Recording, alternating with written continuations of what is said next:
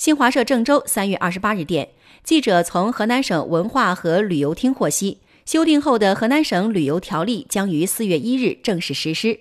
根据该条例，红色旅游景区应当免费向公众开放；依托公共资源建设的景区应当逐步降低门票价格；依托公共资源建设的景区应当对六十周岁以上的老年人。身高低于一百四十厘米的未成年人、残疾人、现役军人、人民警察、国家消防救援人员实行门票免费；对人民教师、十八周岁以下的未成年人以及全日制大中专学生实行门票半价。